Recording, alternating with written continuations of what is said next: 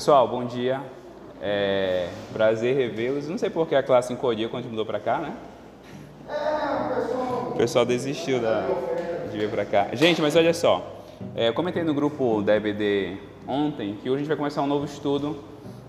É, um estudo que vai abranger até dezembro desse ano. Né? A gente estava tendo reunião Paraíba, pastor Isaías e eu, e a gente decidiu fazer um estudo panorâmico sobre os profetas menores, tá bom? Vou explicar melhor o que é um estudo panorâmico e por que os profetas menores. Mas assim, o grande, o grande ponto é que nós queremos que vocês, até dezembro, tenham lido todos os profetas menores e vocês tenham uma noção geral da estrutura ah, desse contexto e uma da estrutura dos livros como um todo, tá bom?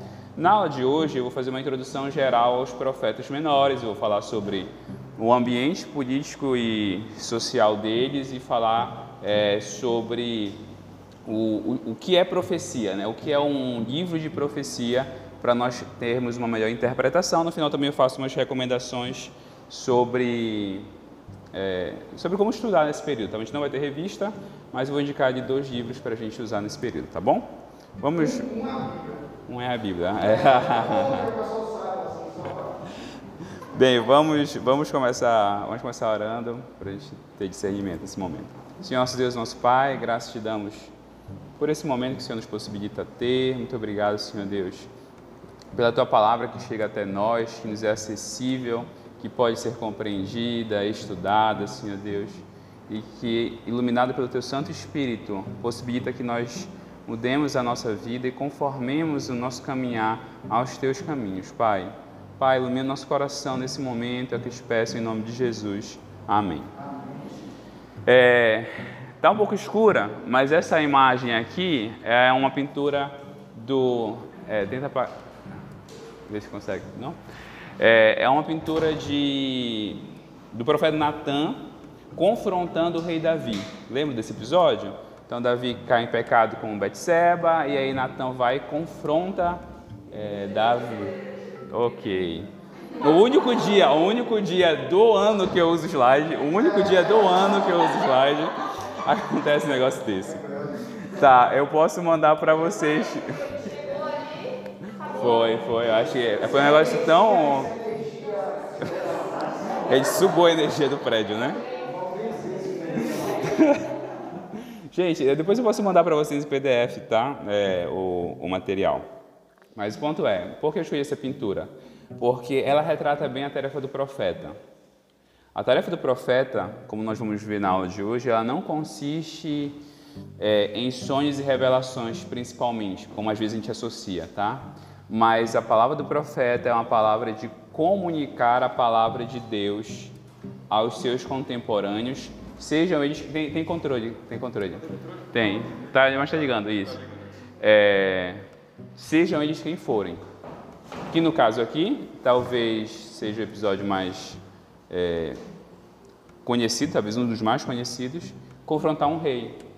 Então, muitas vezes a tarefa do profeta será falar a palavra de Deus a reis, a sacerdotes, a quem quer que seja. E é esse o núcleo central da tarefa do profeta. Perfeito. Bem, bem continuando, tá? É, bora ver algumas, algumas questões preliminares em relação a isso, né? Primeiro, porque a expressão profetas menores, né? A maioria de vocês sabe isso, né? mas a questão dos profetas menores não diz respeito ao status deles dentro da escritura, mas diz respeito ao tamanho da obra, tá bom? Então nós temos uma divisão clássica entre os livros proféticos, entre os livros dos profetas maiores, que são quatro na, na tradição cristã, Isaías, Jeremias, Ezequiel, Daniel, e os profetas menores, que são os doze, tá bom? Conhecido na, na tradição judaica como os doze, que são os que nós iremos estudar Então, a terminologia profetas menores diz respeito unicamente à extensão da obra e não é, a algum tipo de hierarquia ou status. Até porque muitos desses profetas menores eles tiveram um papel muito decisivo, não só dentro da história de Israel, mas dentro da teologia do Novo Testamento. Então, por exemplo, quando o apóstolo Paulo fala a frase talvez mais conhecida de Romanos, o justo viverá pela fé, o apóstolo Paulo está fazendo uma referência a um profeta menor, quem? Abacuque, tá? Então, olha só, a teologia do Novo Testamento, ela é construída é, em boa medida em cima de afirmações teológicas dos profetas menores. Mas grande parte da nossa dificuldade com esses profetas menores é por causa do contexto. É, muitos desses profetas vivem um contexto muito específico, que como a gente não conhece, parece que aquela profecia ela é um pouco distante da nossa, da nossa realidade. Inclusive, essa é uma das razões pelas quais nós queremos fazer esse estudo panorâmico, para vocês, vocês entenderem onde ele escreve, por que ele escreve e como é então que isso se aplica à minha vida.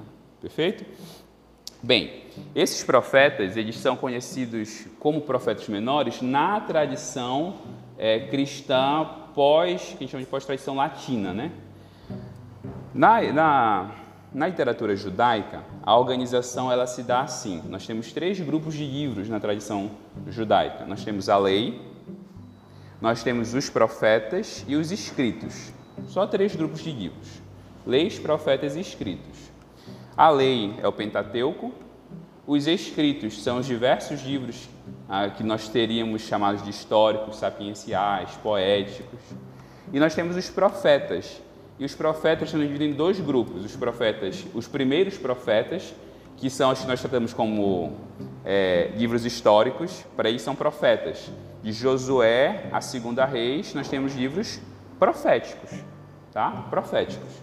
Porque nós temos ali, de novo, o retrato da palavra de Deus sendo dita à, à população, ao povo de Israel. Então, temos os primeiros profetas, que nós tratamos como livros históricos, e os profetas, que nós chamamos de profetas, eles tratam como os últimos profetas, que são quem?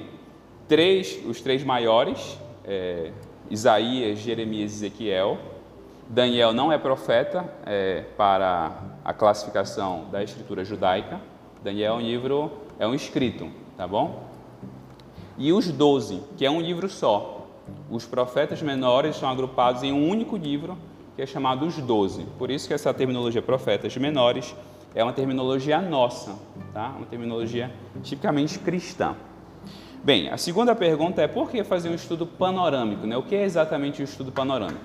O que é que nós estamos propondo aqui ao falar em estudo panorâmico? Nós estamos falando de uma visão geral então é como se nós estivéssemos sobrevoando os profetas menores. Nós não vamos fazer aqui uma exegese do texto, que é isso.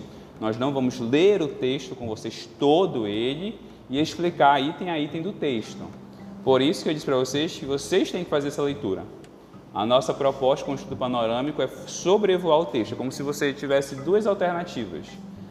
Você tem uma floresta você tem dois caminhos possíveis. Você pode entrar na floresta a pé e conhecer essa floresta a pé, ou você pode pegar um helicóptero e sobrevoar a floresta. Se você entra na floresta a pé, você conhece ela de dentro, mas você conhece uma parte dela. Quando você sobrevoa ela, você conhece ela no todo, mas obviamente você conhece menos de dentro dela, tá bom? Então, qual é a proposta do estudo panorâmico? A gente sobrevoar então, a ideia é apresentar o contexto de cada profeta, apresentar ah, o contexto das profecias, dos oráculos que ele trouxe, é, qual é a mensagem teológica principal do livro, qual é a mensagem que ele se propõe. Com essas ferramentas, vocês podem interpretar o texto, ok? Por isso, cada domingo será um profeta. Então, ao longo da semana, por exemplo, dessa, vocês já podem começar a leitura de Oséias. Domingo que vem a gente vai fazer a exposição panorâmica de Oséias. Então a gente vai separar alguns textos, explicar a estrutura geral da obra, sem entrar é, de forma exegética, como a gente fez em João, tá? Versículo a versículo do texto. Isso é bom? Sim, isso é bom. Isso possibilita que você tenha uma visão abrangente do todo, tá bom? Então talvez algumas questões teológicas a gente pontue, mas não tem como a gente fazer item a item do texto, porque não é essa a proposta do estudo panorâmico. Gente, é, quando a gente lida com os profetas menores, com os profetas como um todo, tem um problema que é fundamental à interpretação, que é o problema histórico. Como assim problema histórico? Os profetas, assim como as epístolas neotestamentárias, foram escritos para um contexto específico. A gente não tem as epístolas, a gente não vai, quando a gente vai ver epístola, ah, o apóstolo Paulo escreve aos Coríntios isso porque na igreja aos Coríntios está acontecendo tal coisa. Ele escreveu aos Colossenses isso porque na igreja em Colossos estava acontecendo tal coisa. Isso é, Paulo escreve, ou os apóstolos escrevem para um contexto histórico específico. E você tem que conhecer esse contexto histórico específico para entender a mensagem. Bem, os profetas, a mesma coisa. Eles escrevem para um contexto específico. E conhecer esse contexto é indispensável para nós podermos conhecer é, a, a, história, ou conhecer o sentido da, da mensagem. Tá? Esse contexto ele não é igual, primeiro ponto, esse contexto não é igual entre. Eita, ele não é igual entre todos os profetas. Não é igual entre todos os profetas. Cada profeta tem um contexto próprio. E tem o contexto do profeta, que nós chamamos de contexto amplo. Contexto amplo é o contexto do profeta da vida dele.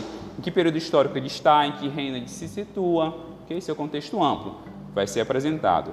Mas além do contexto amplo, cada oráculo, cada profecia tem um contexto específico. O que, é que significa isso? Ah, nesse tópico aqui, ou nesse item aqui, o profeta fala sobre tal situação. Então, além do contexto amplo do profeta, cada profecia tem um contexto específico. Isso muda também. Então, por exemplo, quando a gente vai ver os profetas maiores, isso é mais nítido, porque nos profetas maiores tem vários oráculos ao longo do tempo.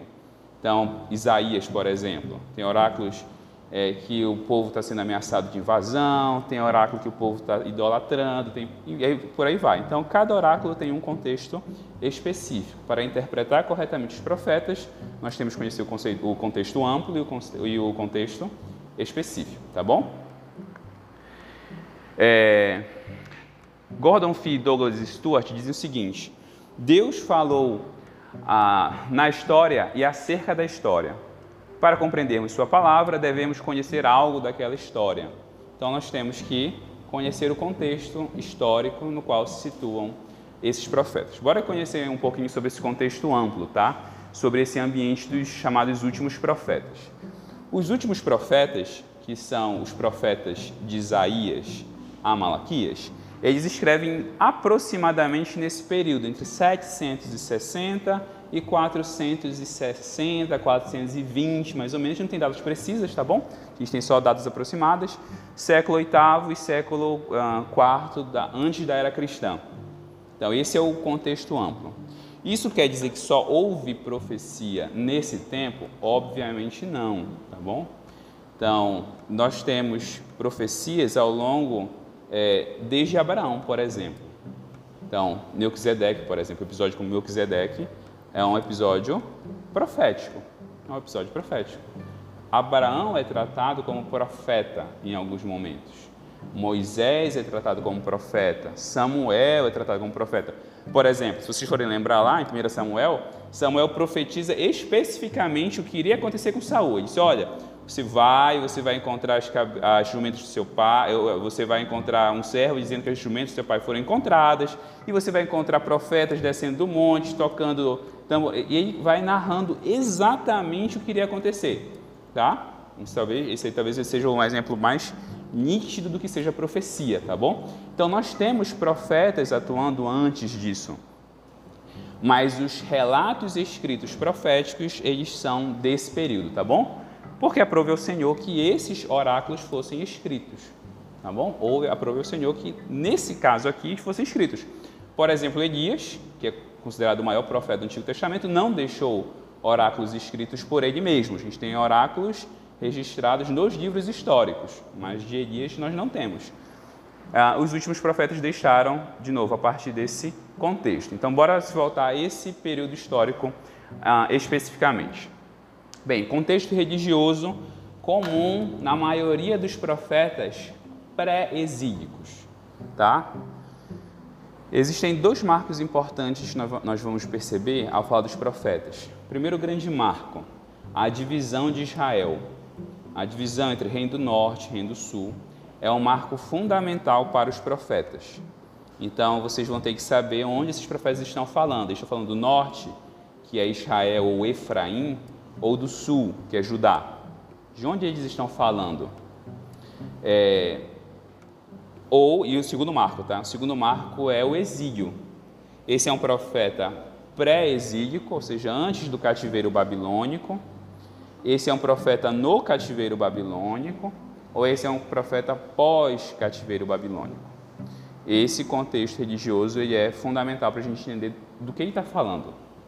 Entre os profetas é, pré-exílicos, que é a grande maioria, o contexto religioso é um contexto de idolatria e quebra da aliança, tá bom? Então, o contexto da maior parte dos profetas que nós vamos estudar aqui será um contexto de quebra da aliança e um contexto de, é, de idolatria.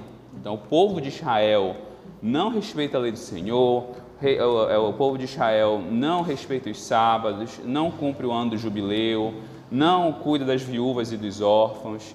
Ele é um povo que se prostitui com outros deuses. Então, esse contexto religioso ele aflora principalmente dos profetas pré-exílicos, tá bom? Daqui a pouquinho, lá no final, eu vou falar sobre a diferença de ênfase entre os pré-exílicos e os pós-exílicos. Nos pós-exílicos, a ênfase é na misericórdia do Senhor. o Senhor vai restaurar Israel, o Senhor promete juízo às nações que nos oprimiram. Mas o contexto religioso mais nítido é o contexto ah, pré-exílico. O contexto geopolítico, gente, é... eu vou mostrar uns mapinhas agora para vocês, mas vocês têm que entender o seguinte: a gente fala do reino de Davi e, assim, em glória e extensão, o reino de Salomão. Mas uma coisa que a gente tem que entender, entender no cenário geopolítico importante, tá? É, Salomão ele governa em um cenário internacional extremamente favorável.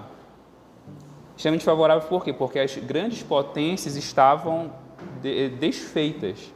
Então você não tinha nenhuma grande potência no cenário geopolítico no reino de Salomão. Então, por isso que ele tem uma grande extensão territorial, isso consegue se manter pacificamente no poder, faz manter relações internacionais muito tranquilas. É, o contexto geopolítico dos profetas é um contexto de crise, porque você tem potências internacionais em guerra permanente. E Israel está num pedacinho de terra que é desejado por todas as potências. Inclusive, né, é, quando estuda geografia bíblica, a gente diz que a Terra, a Terra é muito, muito interessante onde fica Israel. Porque Israel ela liga três continentes, basicamente, ela é a passagem entre três continentes: África, Ásia e Europa. Então a, a ligação de três grandes continentes envolve passar por Israel. É, isso aponta para um tema que vai ser importante entre os profetas, que é Israel como a luz das nações. Israel foi o povo escolhido por Deus para ser luz às nações. Então, até a localização física de Israel é interessante. Então, de novo, esse pedaço ele é importante para todos os reinos que tentam se consolidar no Oriente Médio. Por isso, o cenário internacional na época dos profetas ele é tão instável. Você tem uma disputa entre três, pelo menos, grandes impérios no período profético: o Império Assírio, Império Babilônico ou Neo-Babilônico, que é o segundo Império Babilônico, e o Império Medo-Persa. Tá? Os três disputando o território de Israel. Então, esse contexto internacional vai ser importante. Por isso, muitas vezes você vai ter profetas anunciando mensagens contra essas nações, contra a Síria, por exemplo, ou contra a Babilônia. Então, um profeta que anuncia mensagem contra a Síria, Jonas. Jonas vai para a Síria pregar contra, contra ela. Tá? Então, esse contexto também é importante. E o contexto. Ah, eu inverti, desculpa. O contexto internacional eu já comentei. Contexto geopolítico, tá? Dentro de Israel. Contexto de dentro de Israel. É, Israel aqui, Israel, Efraim e Judá, tá? É um contexto de instabilidade política. Então, tirando poucos episódios de reis que temiam ao Senhor e tiveram reinados tranquilos, tanto no norte quanto no sul, mas principalmente no norte, você tem uma instabilidade política interna é, tremenda. Então, é, tentativas de. Tentativas não, é, assassinatos dentro da casa real, é, sucessão, é, sucessivas trocas de reis, uma, convul, uma convulsão, é, tanto política quanto social, conflitos econômicos. Então, externamente estava um problema, mas internamente também estava um negócio extremamente confuso. Então, o Reino do Norte e do Sul viviam em conflito muitas vezes, tirando alguns episódios pontuais, mas a existência era uma existência tumultuada entre Efraim e Judá. Isso também fica constando nos, é, nos escritos. Calma. Cronologia, gente, eu vou falando e vocês vão ouvindo. Deixa eu pegar aqui. Pois é, e foi por isso que eu fiz o slide, foi só pela cronologia. Mas bora lá. Gente, cronologia, tá? Bora entender aqui a linha, a linha histórica, né? Vai voltar, vai. Olha só, a gente tem três grandes fases de novo é, nessa cronologia de Israel. A fase do chamado Reino Unido, que é o reino junto, né? É, Judá e Efraim. Israel Unido tem três reis: é, Saul, que é o primeiro rei do reino unificado, Davi e Salomão. Quando assume, quando assume o trono Roboão, ocorre a divisão do reino entre o reino do sul, é, que se centra em Judá, e o reino do, do norte, que vai se centrar em Efraim, que é a principal tribo do norte. É, a gente vai dizer que Judá realmente ficou basicamente com Judá, e o reino do norte ficou com as demais tribos. Ok? Voltou? Não voltou. Tá, é, e o reino do norte ficou basicamente com as outras tribos. É, bem, nesse cenário, a gente tem os primeiros profetas agindo, por exemplo, no reino do norte. Os mais conhecidos, Elias e Eliseu, atuam principalmente no reino do norte. É, são, são também profetas do reino do norte, Jonas, Amós e Obadias. Jonas, Amós e Obadias. Jonas não prega no próprio reino do norte, né? a gente tem que lembrar que ele é chamado para fora do reino do norte, é, para pregar na Síria. A, a Síria, né? Não é, não é Síria, a Síria. É, aí um contexto importante quando a gente for chegar lá em Jonas é é, a Síria faz fronteira com, com o Reino do Norte. E a Síria está crescendo em poder e está se tornando permanentemente uma ameaça ao Reino do Norte. Por isso, quando a gente vai ouvir falar em Jonas, o que a gente ouve falar? Jonas era um nacionalista, porque ele, tava, ele sabia do risco iminente da invasão à Síria, como de fato ocorreu, porque a Síria vai, invade e destrói o Reino do Norte. É, desliga aí o, o interruptor porque está piscando. Melhor. Valeu. É, então, esse é um cenário, esse é um contexto importante, tá? Esses são os três escritos ou três textos que nós vamos analisar dentro dos profetas do Reino do Norte: é, Jonas, Amós e Obadias. O Reino do Norte ele cai relativamente cedo. Ele cai por volta de 722 a.C. Então aqui nós temos o, o, fim do Reino do Norte. É, por que ele cai relativamente cedo, né? É, um, por causa do, do, cenário de idolatria que se tornou é, irreversível lá e que, de novo, foi condenado por Deus, seja por Elias e Eliseu, ah, seja pelo próprio Amós. Então, quando a gente for estudar o livro de Amós, Amós é muito enfático a falar sobre o juízo divino e como o povo tinha se afastado do caminho do Senhor. Já no Reino do Sul, a gente tem um reinado mais longo que vai culminar com a queda, é, com o exílio. Né? Enquanto o Reino do Norte ele foi aniquilado, ele deixou de existir. O que surge no lugar do Reino do Norte são os samaritanos, que não são o Reino do Norte, mas eles são uma mistura de povos é, que ficaram ali naquela terra. Mas o Reino do Sul ele não é destruído, ele é exilado, ele é retirado dali e levado para a Babilônia. Então o Reino, do, Reino do Sul dura mais tempo. E é nesse tempo que, os, que a atividade profética se torna mais abundante lá.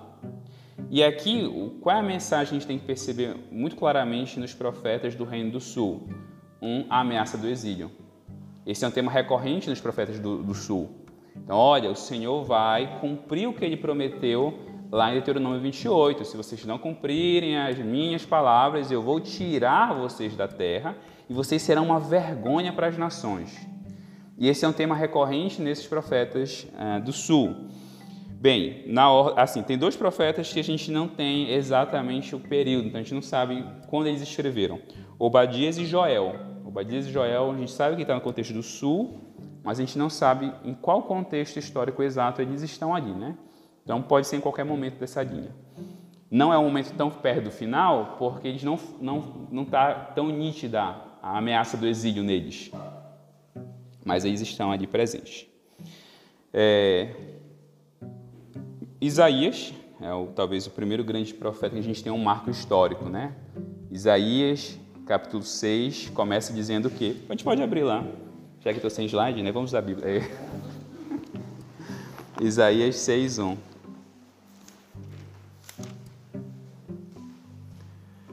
É, no ano em que morreu o rei Uzias, eu vi o Senhor assentado sobre um alto e sublime trono, e as abas do seu manto enchiam o templo. No ano que morreu o rei Uzias, eu vi o Senhor assentado sobre um alto e sublime trono. Uzias é, é um grande marco, então, aqui do início do ministério de Isaías.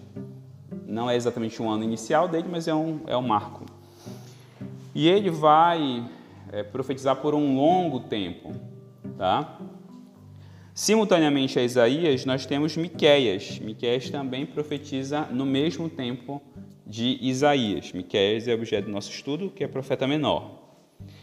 Nós temos Naum, em seguida a Isaías, mas também sem saber data exata. E os profetas que estão à porta do exílio, são aqueles que estão dizendo, olha, o exílio vai acontecer. Vocês podem se preparar porque o juízo do Senhor virá por meio desse exílio. É, estou acabando. Mas... A gente tem Jeremias, se a gente for lembrar da história de Jeremias, Jeremias é um profeta pré-exílico e exílico, né? Porque ele anuncia a queda e ele vive a queda é, do Reino do Sul.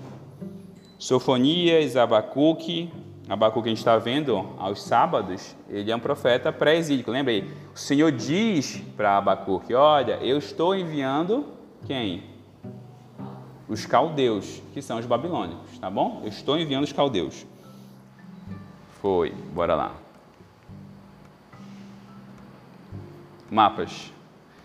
Tá aqui, gente. Reino de Israel, ou reino de Efraim, que é o reino do norte, com a capital em Samaria e algumas cidades importantes do reino de Israel, Siquém, Betel e Jericó. Reino de Judá, é, com capital em Jerusalém e algumas, capitais, algumas cidades importantes como Hebron e Berseba. Olha aqui o Império Assírio, bem próximo, fazendo quase fronteira com o reino de Israel. Portanto, é uma ameaça constante a Israel. Já o reino de Judá tem outras figuras importantes que vão aparecer nas profecias: Amon, Moabe e Edom tá bom? Edomitas, Moabitas e Amonitas também vão aparecer nas profecias. Bem, contexto externo. O primeiro contexto externo relevante é o Império Assírio, é, na ordem, tá? Império Assírio, que ocupa de parte do que seria a Babilônia, é, com a capital em Nínive, lembram? Profeta Jonas. Fazendo fronteira já aqui com, com o Reino do Norte, e aqui esse mapa já é após a conquista do Reino do Norte. E aí começa a fazer fronteira com, com Judá. E começa também uma ameaça a Judá. Mas a principal ameaça a Judá é a Babilônia, que vai à conquista, tá? Esse aqui é o, é o mapa da Babilônia, com algumas capitais relevantes, entre as quais a própria a Babilônia. O Império Babilônio sucede o Império Assírio, e aí a terceira, a terceiro grande império internacional é, relevante para os profetas é o Império é, é o Império Medo-Persa e aqui em toda a sua extensão, tá bom? Chegando ali a Macedônia e vencendo o Egito. O Império Medo-Persa vai ser vencido por Alexandre o Grande, mas que não vai aparecer nitidamente nas nossas profecias. Pode falar. Vou mostrar uma coisa interessante em relação ao mapa. É, nós vamos tentar ver se, se a gente consegue mapa para colocar aqui nas paredes. Bem a quarta série, né? Bem quarta série. Tá. Porque é o seguinte, porque é importante, algumas Bíblias hoje não vêm mais com mapa. É. Ou vem com mapa dentro da Bíblia. Porque esse período é interessante a gente entender bem essa questão de, de se localizar. Sim. E aí, o que, que a gente está vendo, onde é que é. E aí, tanto o antigo quanto o novo, é interessante se vocês veem, é, quando o Edson falou sobre a questão de Israel, a importância de Israel é, geopolítica internacional, é, normalmente você vê as grandes conquistas, tanto os assírios, persas, romanos. Se vocês prestarem atenção, sempre vai ser litoral e longo de rios. Né? Volta uhum. ali, né? Você vai ver litoral, aí ó. Aí você pega o Golfo, o Pérsico. Você diz assim, mas por que é. Israel era tão massacrado? Porque você vai ver ali, ó, Golfo, Pérsico, eles vão subir ali o Rio e Eufrates. Aí pega aqueles, aqueles lagos ali, aqueles mares que eles chamavam. Sim. Vem através do rio ali e desce, ó. Rio Jordão, pega o litoral e vem aqui para o é, Nilo. Pro Nilo. Então sempre era esse, volta o outro também. São três, né? São Isso. Três. Olha aí, ó, também ali, ó, o Assírio. Sempre vai ser rio e, e que é por onde trafega todos os. Você nunca vai ver ali, ó, no meio da Arábia, no meio do deserto, Sim.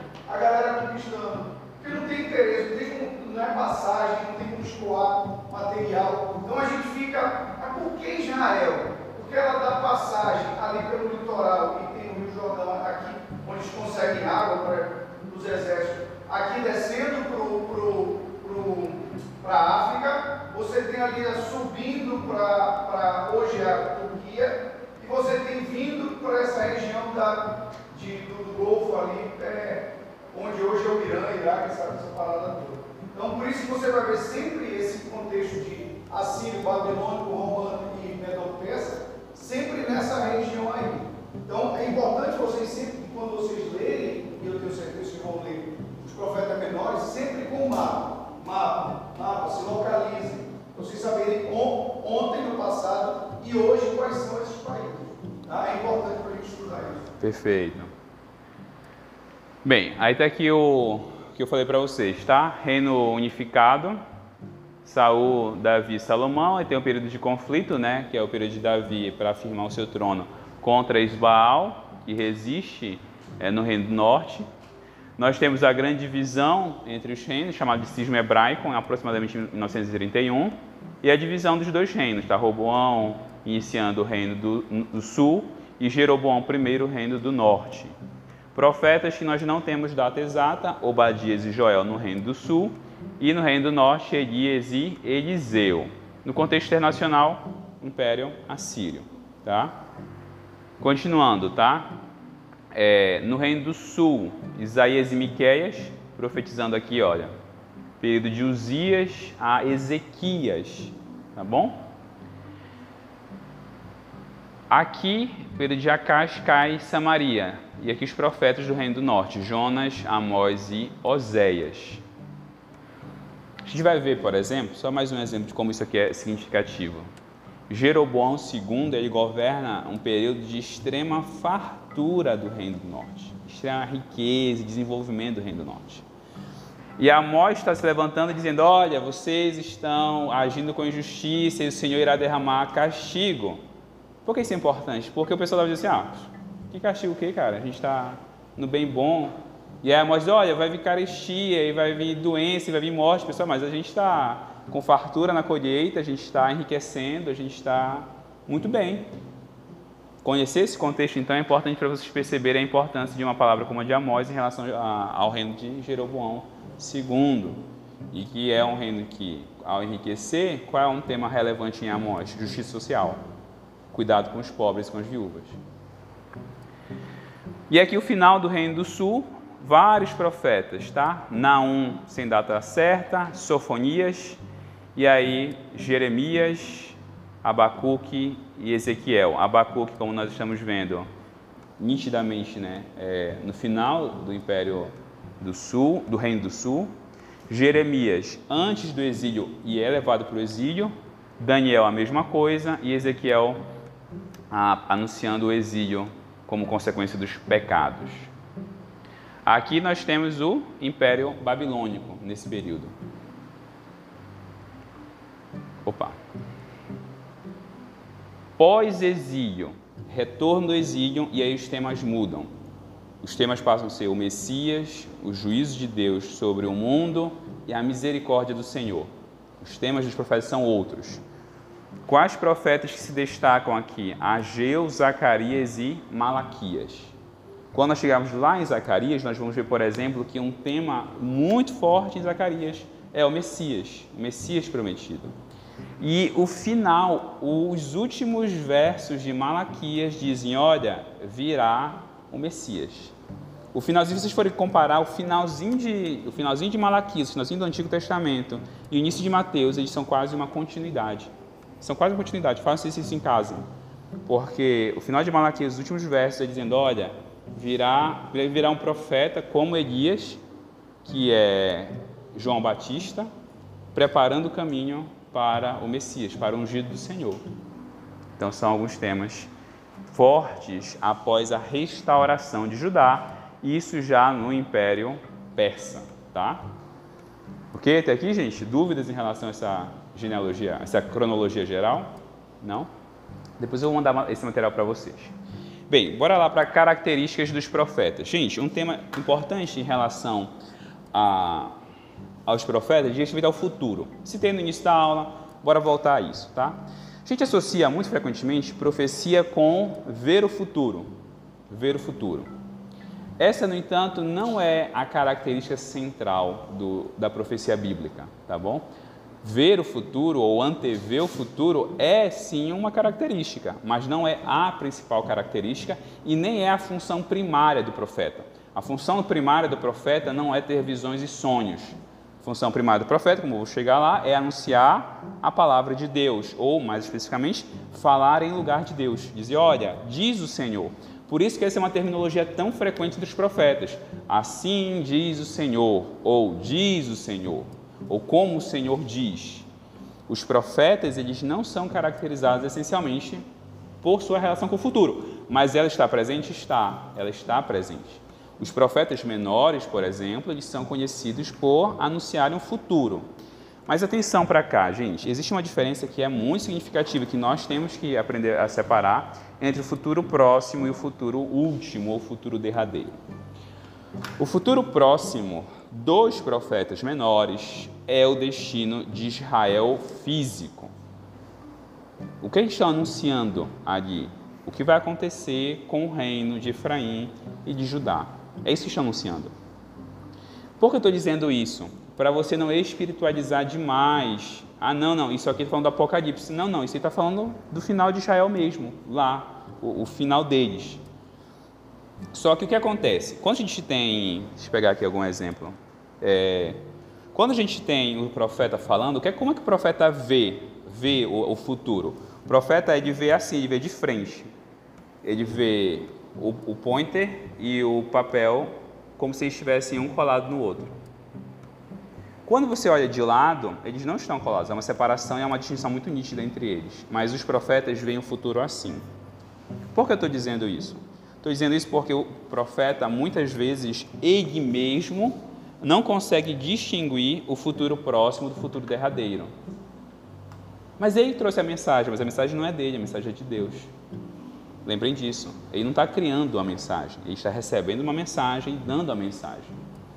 Então, muitas vezes, fatos que foram profetizados pelos profetas já se cumpriram. Então, o futuro deles é nosso passado. Ok? Então, por exemplo, a destruição de Tiro e Sidom já ocorreu. Ah, não, Tiro e Sidom vai estar lá no futuro. Não, não, Tiro e Sidom já foram destruídas. Tá? Já, e foram destruídas nos, na forma profetizada vocês, quando for ver isso, a gente vai citar esse, esses eventos. Então, Tiro e Sidom foram destruídas como profetizadas. Tá? Então, foi, elas foram arrasadas até o chão. Até o chão mesmo, demoliram tudo. Mas, de novo, o futuro próximo deles é o nosso passado. Então, nós temos que distinguir isso. Só que os profetas muitas vezes fazem referência ao futuro derradeiro, que é o futuro último que pode ser a vinda do Messias com a instauração do reino. Então, os oráculos do reino são oráculos extremamente importantes nos profetas. Então, virá um ungido do Senhor que vai trazer um reino de justiça. E o juízo final. O juízo final também aparece em muitos profetas. Mas, de novo, para eles não há uma distinção entre esse futuro próximo e esse futuro derradeiro. Para ele, eles estão colados, são o mesmo evento muito frequentemente. Cabe a nós fazer essa distinção, porque nós já vemos o que é futuro próximo e o que é futuro derradeiro. É igual a gente lendo Apocalipse. Para a gente, a gente tem várias interpretações possíveis porque a gente está olhando assim. Tá? Quando chegar o momento, a gente vai ver assim. Ok? Bem, é, ou seja, quando nós vamos estudar profecias, temos que diferenciar esses dois grupos, tá bom? As profecias sobre, os, sobre o futuro, para a gente, pode ser um passado, mas muitas profecias também são profecias ainda futuras, ok? E as profecias, por causa disso, elas podem se cumprir diversas vezes. Exemplo clássico disso, o abominável da desolação profetizado por Daniel. Então, virá o abominável da desolação que vai profanar o templo do Senhor. Pacificamente, como foi que se cumpriu isso? Pela atuação de Antigo Epifânio é, na era dos na era dos Seleucidas. Então, os Seleucidas governam a, a Judéia, invadem o templo, profanam o templo e matam um porco no altar do Senhor e colocam uma estátua de Zeus no templo. Então, esse é o abominável da desolação. O templo do Senhor ele foi profanado, ele foi maculado. Se cumpriu a profecia. E aí o Senhor Jesus fala de novo disso. E aí quando é que nós temos esse segundo cumprimento da profecia? Na invasão no ano 70 ah, de Israel pelos romanos, que também profanam o templo. Eles entram com os cavalos dentro do templo, tocam fogo no templo e roubam tudo que existe lá. Nós temos novamente a profanação do templo. E há uma terceira expectativa em relação ao abominável de desolação, que é o cumprimento do juízo final, quando o anticristo então irá profanar tudo aquilo ah, que, que, que, que nos tem como senso de divindade. Tá? Então, de novo, o profeta Daniel ele viu como uma coisa só nós estamos vendo em parte, mas isso ainda será visto melhor quando se cumprir em um futuro derradeiro ou futuro último. Ficou claro isso? Perfeito? Bem, é, essa antecipação é, do futuro, ela é vista pelo próprio profeta como, de novo, como algo junto. Nós é quem temos que fazer essa separação aqui a partir desse segundo sentido como? Da minha cabeça? Não, a partir do Novo Testamento. Quem dá o segundo sentido às profecias não é a sua cabeça, é o Novo Testamento, tá bom? Porque você não é inspirado pelo Espírito Santo, você é iluminado por ele, tá? Isso é uma diferença muito importante. Não, o Espírito Santo me, me inspira. Não, ele não vai te inspirar porque a inspiração está aqui, já acabou, está fechado o cano. O Espírito Santo ele nos ilumina a compreender as Escrituras e interpretá-la, tá bom? Ok? Apóstolo bom é apóstolo morto, né? A gente já, já sabe disso, então uh, a gente interpreta esse segundo sentido. é, esse segundo sentido aí é dado pelo Novo Testamento, ok? Gente, qual é a função primária dos profetas, considerando tudo que eu falei? Beguiza. Ser a voz de Deus. Ser a voz de Deus. Tá bom? A função primária deles é esta. Bem, algumas funções da profecia em Israel, tá bom? Primeira função, os profetas eles eram mediadores para fazer cumprir a aliança. O que é que significa isso? Gente, os profetas, eles sempre fazem referência a uma coisa que nós chamamos de bênçãos e maldições da aliança. A aliança, a lei mosaica ela é, é formada no modo que nós chamamos de tratado de suzerania. O que é um tratado de suzerania? É um tipo de documento frequente no Oriente Médio, em que você tem um rei que é dono da terra e ele institui vassalos, e esses vassalos têm que cumprir um pacto, sob pena de perder a terra. E esse pacto ele é firmado prevendo bênçãos no sentido de coisas boas e castigos. A lei ela é dada neste formato jurídico, tá? A estrutura da lei ela respeita a estrutura, principalmente de Deuteronômio, a, a estrutura de um tratado de suzerania. E o que é que isso implica? Que existem consequências para o cumprimento desse tratado, que são as bênçãos e maldições. Bora abrir Deuteronômio 28, por exemplo, a gente não vai ler todo, mas só para vocês entenderem o que é que eu estou dizendo. Tem Deuteronômio 28, é, Levítico 20, Levítico 24, é, não, 26, Deuteronômio 4 e principalmente Deuteronômio 28, A gente tem as consequências positivas, as bênçãos, se a lei for cumprida, e nós temos as consequências negativas, se a lei for descumprida. Então, por exemplo, quem pode ler para a gente 28 de 1 a 4?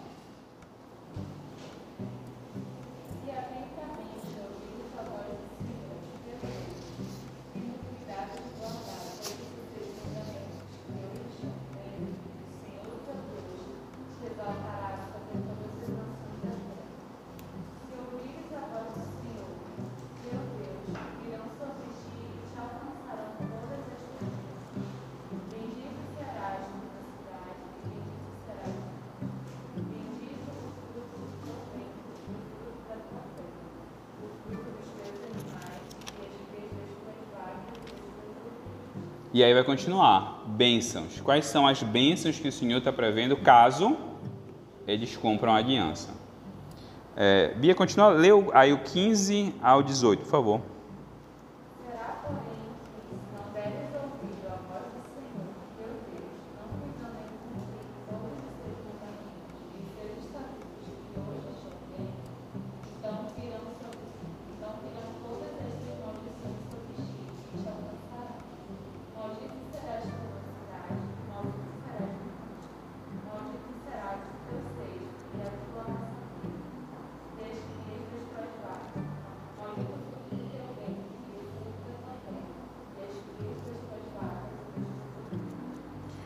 E aí vai tendo as maldições pela quebra da lei. E aí passe lá para o 36, versículo 36. O Senhor te levará para uma nação que nem tu, nem os teus pais conheceram, juntamente com os reis que estiverem estabelecidos sobre ti. E ali cultuarás deuses de madeira e de pedra, e te tornarás um espanto, motivo de chacota e zombaria entre todos os povos para os quais o Senhor te levar. Então, olha só, a, a a aliança ela já estabelece as consequências dos seus, ah, dos seus atos, sejam eles ah, de obediência ou de desobediência. Os profetas eles não estão inventando maldições, os profetas não estão criando bênçãos da cabeça deles. Os profetas estão fazendo referência às bênçãos e maldições já pactuadas pelo próprio Senhor. Vocês estão entendendo? Por que eu estou dizendo isso? Porque vocês têm que interpretar os profetas à luz disso. Vocês têm que interpretar os profetas à luz das previsões, é, por exemplo, de Deuteronômio capítulo 28. Então, peguem, todos vocês forem ler o profeta, ou vocês podem começar ler Deuteronômio 28, para saber o que é que o povo já sabia e fazia questão de esquecer. Porque essa é a missão do profeta, relembrar a aliança já firmada pelo Senhor já afirmada. E aí você pode perguntar assim: ah, mas será que os profetas só falavam coisas que já tinham sido ditas? Mas os profetas anunciam o Messias. O Messias já aparece na lei? Pergunta de prova: o Messias já é mencionado na lei? E aí? Valendo nada, vendo só o nome de vocês. É um pedacinho no céu, né? Gente, Deuteronômio 18, 18. Deuteronômio capítulo 18, versículo 18.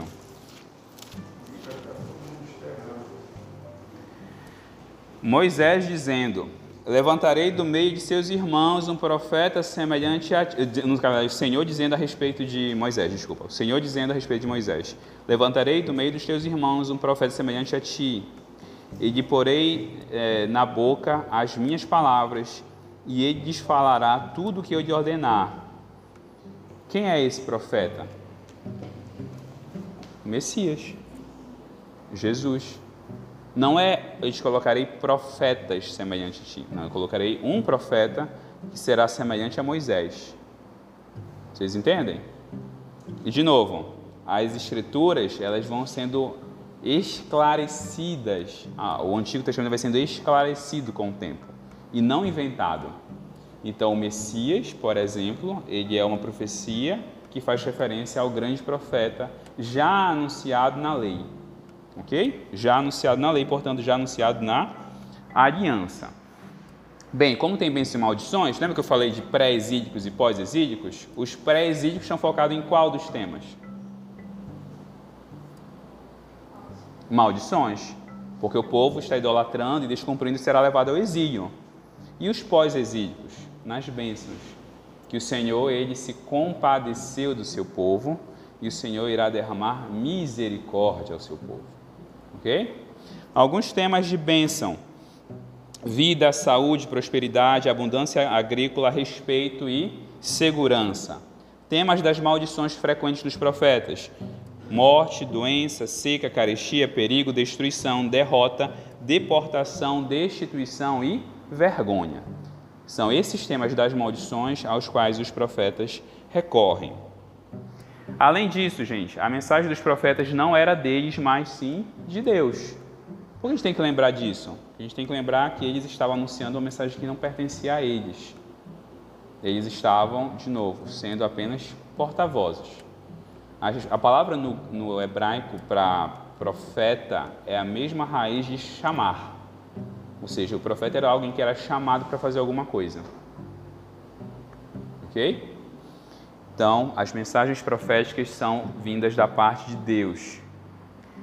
3. Ah, até voltando aqui. Eita, sempre esqueço. É, além disso, gente, própria, o próprio Deuteronômio 18 diz assim: que uma forma de autenticar o profeta era que esse profeta falaria é, aquilo que é compatível com a palavra do Senhor. Primeiro ponto. Então, o profeta ele não faria coisas que iriam contra a lei. Segundo, o profeta, a palavra dele seria cumprida. A palavra dele seria cumprida. Isso autentica um profeta como um enviado do Senhor. É, os profetas eram representantes diretos de Deus. Então, é Deus quem os comissiona. Exemplo, Isaías de novo. No ano que morreu o rei, no ano que morreu o rei Uzias, eu vi o Senhor assentado sobre um alto, sobre um trono. O que é que o Senhor pergunta? A quem enviarei? Quem há de ir por nós? E o que é que é, Isaías responde? O que é que Isaías responde? Valendo. Valendo o alto respeito de vocês, como cristão.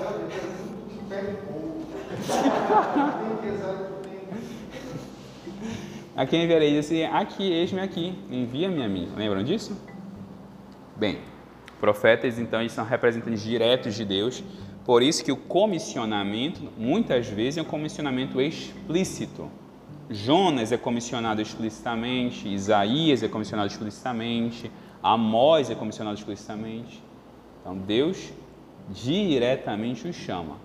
Tá? E muitas vezes isso consta nas Escrituras. Como eu já comentei com vocês, a mensagem do profeta não é original. Não é original. Como assim? Ela é uma, ele é um esclarecimento da lei. A aliança, ela foi feita na lei, a aliança mosaica. A aliança mosaica. Nós estamos numa nova aliança, lembrem disso, tá? Mas a aliança do Antigo Testamento é firmada na aliança mosaica. É, e os profetas estão apresentando com outras palavras, em essência, a mesma mensagem.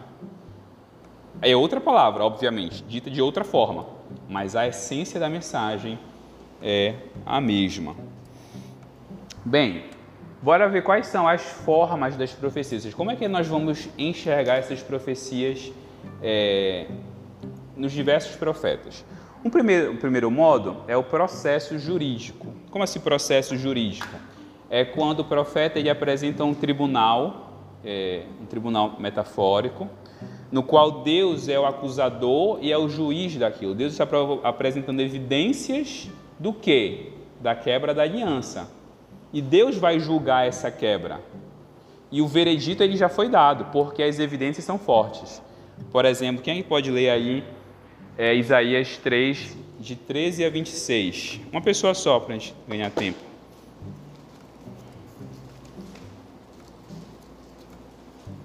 Isaías 13, de 13. Oi? 3, desculpa. Isaías 3, de 13.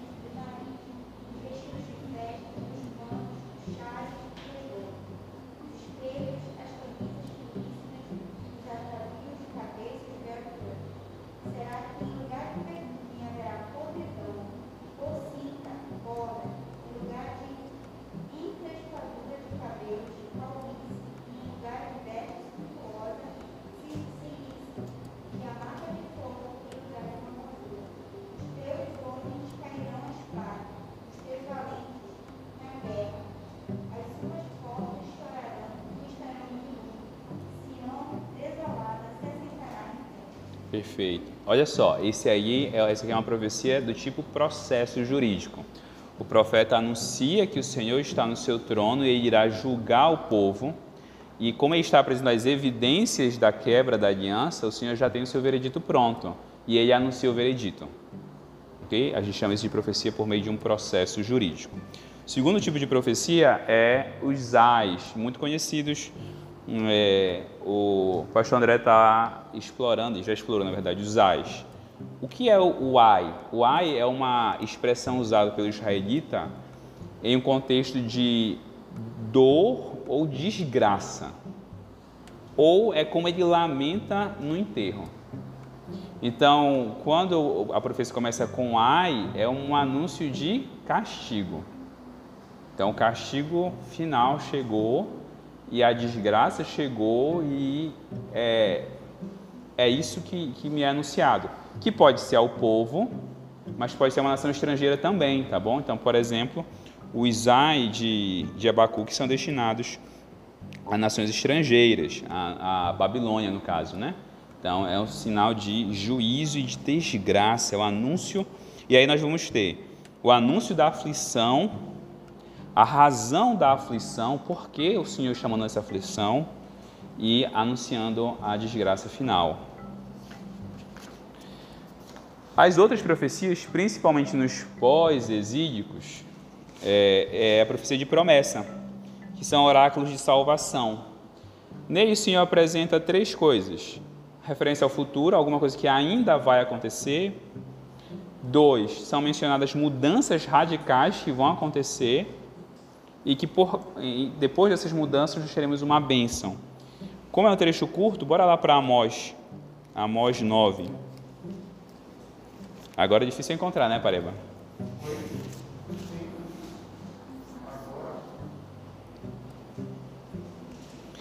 São desses relatos aqui que nós temos é, relatos, por exemplo, apocalípticos. Ah, o apocalipse, o relato apocalíptico não é uma desgraça, mas é uma promessa de consolo ao povo, que o Senhor irá julgar os ímpios e salvar o seu povo. Tá? Lembrem disso. É, e os oráculos do reino, que o Senhor mandará um, um, um, rei que vai trazer um reino de justiça e paz. Quem pode ler para a gente? De 11 a 15.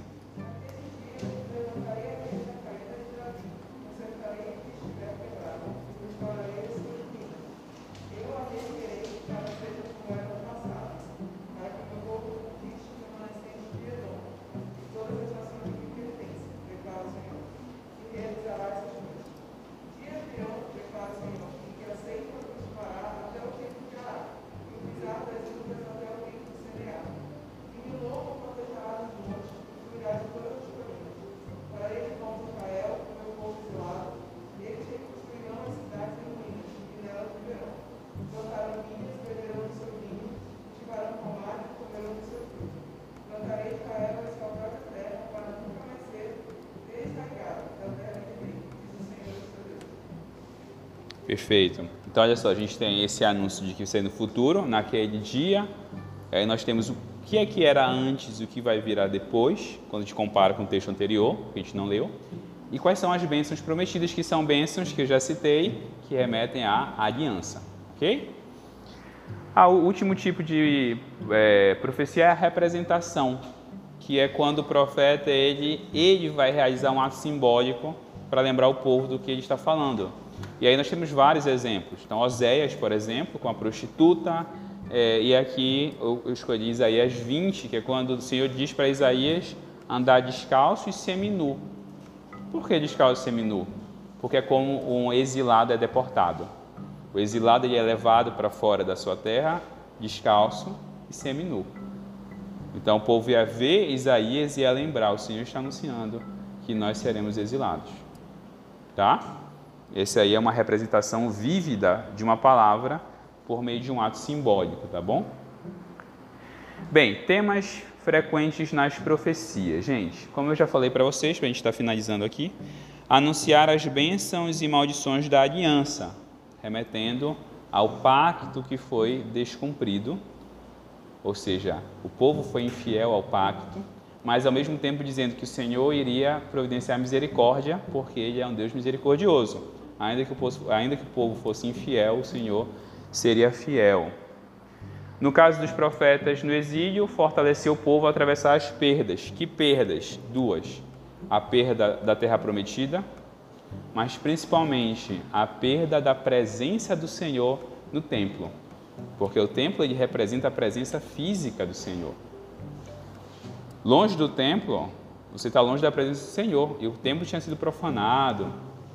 É, Daniel ora olhando para onde? Quem é que lembra?